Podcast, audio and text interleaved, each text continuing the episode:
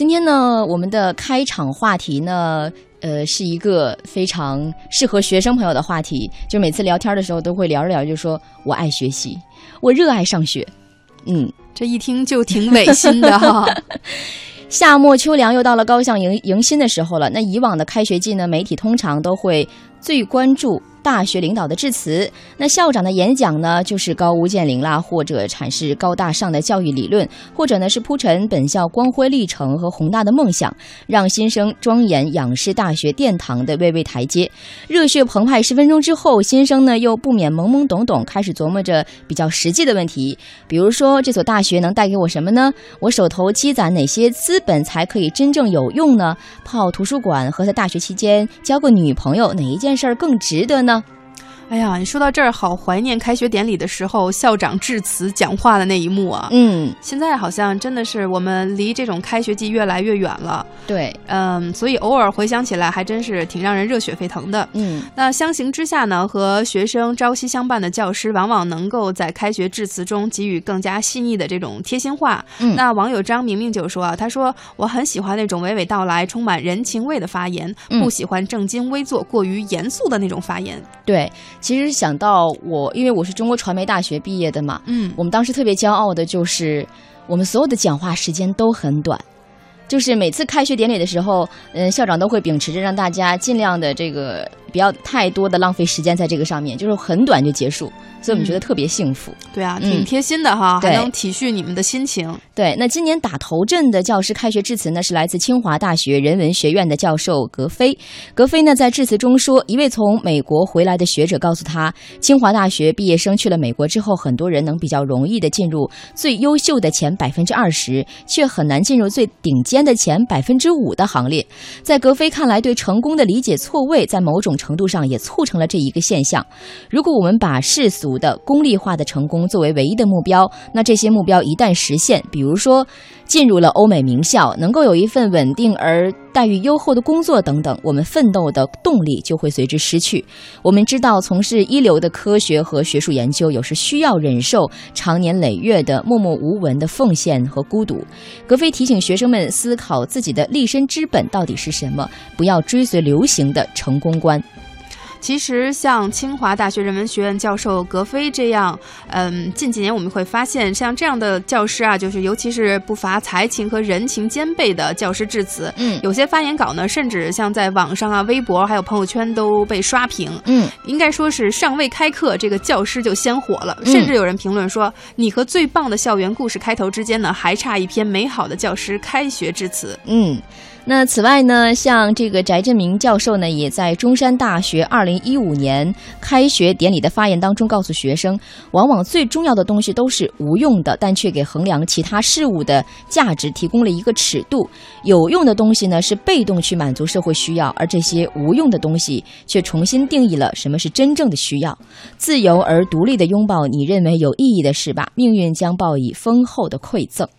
那说到大学光阴，究竟怎样度过才不浪费呢？嗯，对此，这个中国人民大学哲学系的副教授周濂呢，在学院二零一二级这个开学典礼上发言的时候就提出，何谓 school 呢？在古希腊语中，本意就是度过闲暇的地方。那古希腊人用以言谈，尤其是指学术性的这种讨论、辩论和演讲，也象征了思想自由。那这个教授呢，就在中国人民大学呢，他一直是属于这种明星教授，人气极高。嗯，他就提出啊，他说对于大一。的新生，我想说的是，你们一定要尽情享受大学的时光，嗯，尽可能的去过一种丰沛高远的生活，要学会与人类思想史上最伟大、最聪明的头脑进行直接的对话，嗯，比如在四年的学习生活中呢，你可以精读五到十本的这种呃原著哈，就是优秀的一些文学原著，还应该呢经常去听听音乐会啊，看过话剧啊、电影啊，或者去郊外享受一下自然生活。当然呢，你还可以去谈一场甚至几场这种轰轰烈烈的爱情。嗯，在大学时代呢，你也不必着急去拥抱所谓的职场，嗯，而是嗯，或者说试图去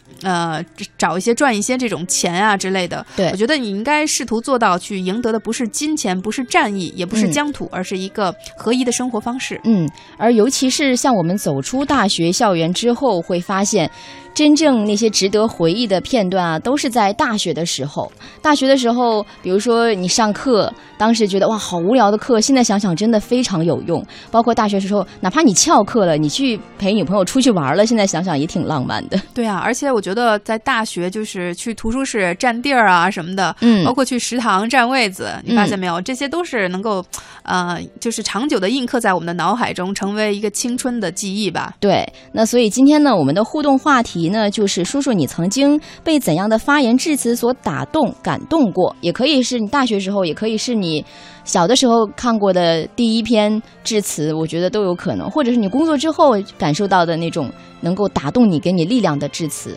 嗯其实是有，但是真的记不清楚具体什么内容了。我记得嗯是有一年，我大概在上初中的时候，嗯正好看过一届这个台湾金马奖的这个电影的颁奖典礼。嗯啊、当中有一个最佳新人奖，忘记他叫什么名字了，很哦抱歉，好像那个人在得奖之后就销声匿迹了。哦对，但是他那段发言致辞真的是轰动了全场，包括也感染了就是电视机前的我。嗯我觉得哇，他的这个表达能力太流畅了。就是当然了，他可能之前已经提前做了一些这方面的准备。嗯啊、就是但是非常的打动人。除了我们所说的经常那种啊、惯用的感谢某某某、感谢某某之外，他嗯讲了一些自己的啊、对于这个电影路上自己所付出的这些辛苦，嗯以及对于电影这份事业的这个热爱，嗯我觉得非常有感染力。嗯，而且尤其是当一个人他在演讲致辞的时候，和当时的那个整体的氛围呀、他所处的环境和我们当时的心态也都有关系，所以才造就了那个时候你会觉得哇，好感人，好棒的一篇致辞。嗯嗯对，关键我就觉得是